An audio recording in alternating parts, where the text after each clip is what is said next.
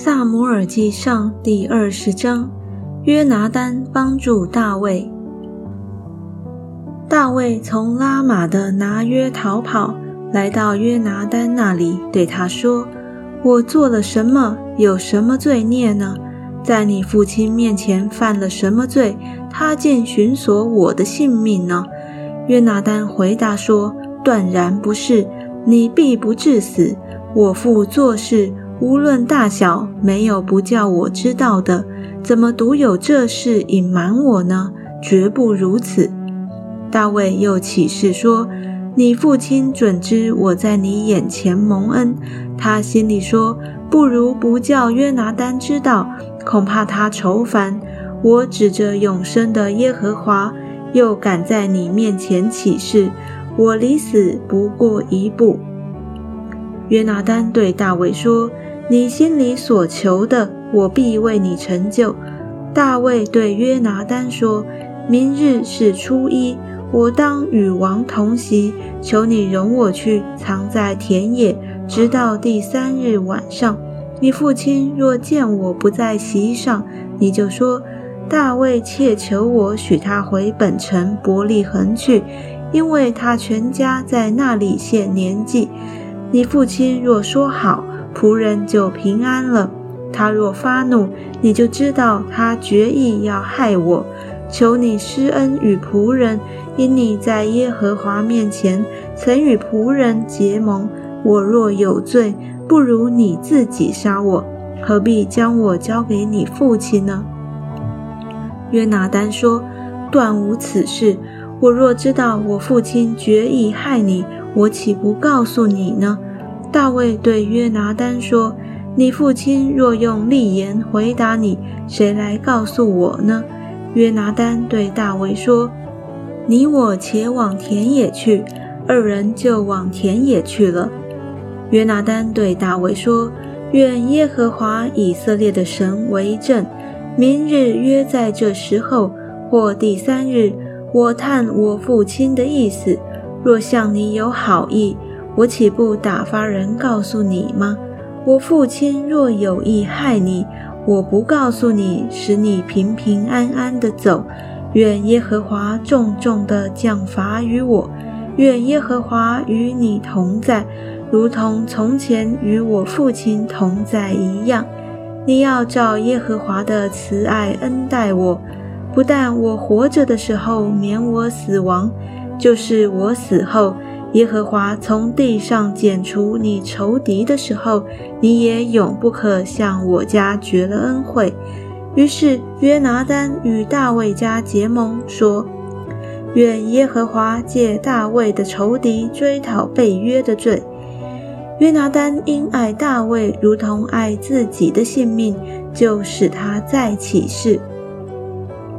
约拿丹对他说：“明日是初一。”你的座位空设，人必理会你不在那里。你等三日，就要速速下去，到你从前浴室所藏的地方，在以色磐石那里等候。我要向磐石旁边射三箭，如同射箭靶一样。我要打发童子说：“去把箭找来。”我若对童子说：“箭在后头，把箭拿来。”你就可以回来。我指着永生的耶和华起誓，你必平安无事。我若对童子说，剑在前头，你就要去，因为是耶和华打发你去的。至于你我今日所说的话，有耶和华在你我中间为证，直到永远。大卫就去藏在田野，到了初一日。王坐席要吃饭，王照常坐在靠墙的位上。约拿丹侍立，亚尼尔坐在扫罗旁边。大卫的座位空设。然而这日扫罗没有说什么。他想大卫遇事偶然不洁，他必定是不洁。初二日，大卫的座位还空设。扫罗问他儿子约拿丹说。耶西的儿子为何昨日、今日没有来吃饭呢？约拿丹回答扫罗说：“大卫切求我容他往伯利恒去。他说：“求你容我去，因为我家在城里有献祭的事。我兄长吩咐我去。如今我若在你眼前蒙恩，求你容我去见我的弟兄。”所以大卫没有赴王的席。扫罗向约拿丹发怒，对他说：“你这顽梗悖逆之妇人所生的！”我岂不知道你喜悦耶西的儿子，自取羞辱，以致你母亲肉体蒙羞吗？耶西的儿子若在世间活着，你和你的国位必站立不住。